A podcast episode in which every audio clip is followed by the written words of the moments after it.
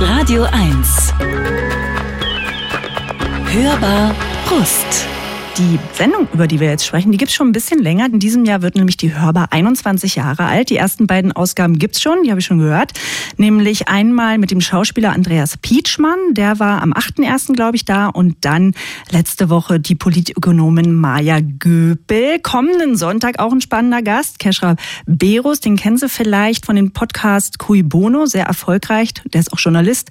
Und dann bei Bettina zu Gast. Und welche spannenden Menschen noch kommen werden, warum die Hörbar immer spannend bleibt, sich, finde ich, auch immer neu erfindet. Weil das muss man ja auch erstmal schaffen, so lange irgendwie am Puls der Zeit zu bleiben. Das kann uns Bettina heute mal persönlich sagen. Hallo Bettina.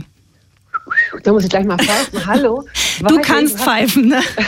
Ja, ich finde auch 21 Jahre sind irre viel. Und ähm, ich verrate dir das Geheimnis, dass wir uns, glaube ich, gar nicht so neu erfinden. Das ist ja immer so ein äh, das ging auch mit Madonna immer einher, dass sie sich als Künstlerin immer neu erfindet und das hat sie wahrscheinlich auch gemacht. Aber die Hörbar ist eigentlich diesem doch sehr einfachen Prinzip treu geblieben. Also es ist ja schön, wenn es als immer neu empfunden wird. Das kommt natürlich durch die äh, doch in der Regel sehr abwechslungsreichen Gäste, aber ich glaube. Ja, da, und ich finde aber auch, dass du so mitgehst, weißt du? Also ich meine da vielleicht auch gar nicht den Podcast, aber ich folge dir auch bei Instagram und da machst du immer so kleine Videos und deine Snippets von den Gästen, die bei dir sind. Du bist auch nicht im Radiostudio, sondern seit Corona bist du auch in einem, in einem Studio, aber bei dir zu Hause. Und das ja. klingt erstmal sehr modern, wenn man sonst bei Radio 1 ist. das ist richtig. Das ist richtig. Das war damals wirklich der Not geschuldet, dass ich ähm, keine Gesprächspartner und Gesprächspartnerinnen mehr empfangen durfte, weil wir alle ähm, Single im, im, Studio sein mussten. Mhm. Und äh, da habe ich mir gedacht, gut, das muss ich ja irgendwie für die Hörer, wenn man sich zwei Stunden lang unterhält, muss man sich schon gegenüber sitzen, wenn man sich nicht kennt vor allen Dingen. Und so konnte ich, also ich hatte genug Platz bei mir zu Hause in der Wohnung und habe mein eigenes Studio eingerichtet und da sind wir bis heute und bleiben da jetzt auch. Ich ich habe es dir, glaube ich, schon mal gesagt. Ich finde es total krass, dass du Leute wirklich zu dir nach Hause holst. Das wäre für mich, würde das nicht gehen, weil ich so aufgeregt wäre, wer kommt da und es ist so ein Übergriff in die eigene Atmosphäre irgendwie, wenn derjenige bei einem zu Hause auch noch aufs Klo geht. Aber das hast du nicht. Überhaupt nicht. Und also die also Privatsphäre ist ja bei Menschen sehr unterschiedlich gelagert. Erstens, ja. Äh, ich habe eine große Wohnung. Das ist schon mal der Luxus, den ich habe. Und ich habe ein Gästeklo. Das heißt, Sie müssen auch nicht in mein Badezimmer gehen. Aber Sie dürften. Hier kommt ja auch niemand hin, den ich unsympathisch finde. Also das hier ist kein Polit. Ähm, Magazin, in dem ich unabhängig von Sympathie oder Antipathie äh, oder eigenem subjektivem Inter Interesse äh, Leute empfange, weil ich sie interviewen sollte, sondern diese Sendung äh, hat einfach sehr lange auch schon den Luxus, dass äh, ich nur mit Menschen sprechen darf, die ich auch interessant finde und die ich im Zweifel mag. Und viele von denen kenne ich, nicht alle. Aber durchs Vorbereiten merke ich eben auch, äh, die sind, die sind, die meisten Menschen sind mir eben auch sympathisch. Mhm. Und äh, dann trinkt man zusammen hier noch einen Kaffee und sitzt hier und ich würde das überhaupt niemals als übergriffig empfinden. Sie folgen ja einer Einladung. Ich finde das schön. Ja, genau. Du sagst ja auch, das sind Menschen, die du magst, von denen du auch was wissen willst. Jetzt habe ich aber gerade eine Folge gehört von Tommys Top Ten. Da hat Tommy Wosch nämlich Podcaster eingeladen und da war Serda Sumuncho aus der oh. Blauen oh. Stunde.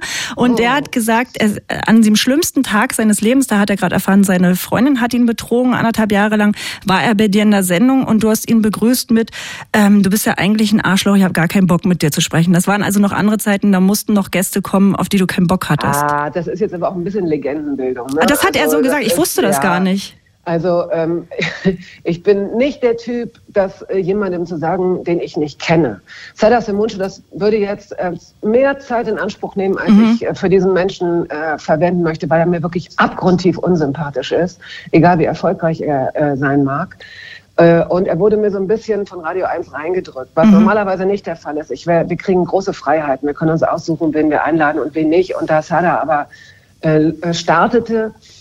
Ähm, Ach so, das war, war der Hintergrund. Ja, ja genau. Ich will es auch nicht so weit führen, aber da war es eben so, dass ich mich da gewundert habe. Ach so, dann musst du wirklich manchmal Gäste nehmen, aber das ist in den seltensten Fällen so. Das ist eine totale Ausnahme gewesen und äh, tatsächlich, ich glaube, dass diese Antipathie auch auf Gegenseitigkeit beruhte und äh, er wurde von seiner Freundin verlassen. Aber gut, diese Geschichte ähm, soll er irgendwann selbst mal klarstellen oder auch nicht.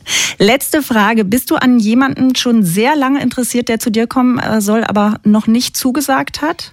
Ja, das wird auch wahrscheinlich nichts. Gerhard Richter finde ich wahnsinnig oh, interessant, den ja. Künstler. Ähm, den würde ich sehr, sehr gerne interviewen. Und nach wie vor würde ich sehr gerne Angela Merkel natürlich im mhm. Gespräch haben. Ob das irgendwann mal dazu kommt, das weiß ich nicht. Bis dahin werden wir uns mit diesen anderen wunderbaren und sehr unterschiedlichen Gästen äh, beschäftigen. Und da möchte ich, wenn ich darf, ja einen kurzen äh, Teaser nochmal in die Vergangenheit auch ausrufen. Also ähm, vielleicht werden ja Leute auch jetzt erst ähm, aufmerksam auf die Hörbar. Es ist die Radiosendung sonntags immer, aber es ist auch ein Podcast. Und man kann viele der Sendungen im Nachhinein noch hören. Einige sind zum Schreien und zum Umfallen lustig und komisch mit Christian Ullmann beispielsweise.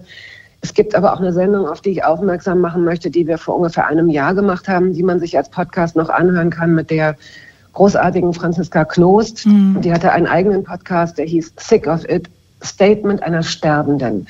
Und äh, das kann man nicht immer, man ist nicht immer in der Stimmung und nicht jeder Mensch wird sagen, ja, traue ich mir zu, ich möchte jetzt mal mich auf die Weise mit jemandem konfrontieren, der krank ist, aber sie ist auch inzwischen gestorben.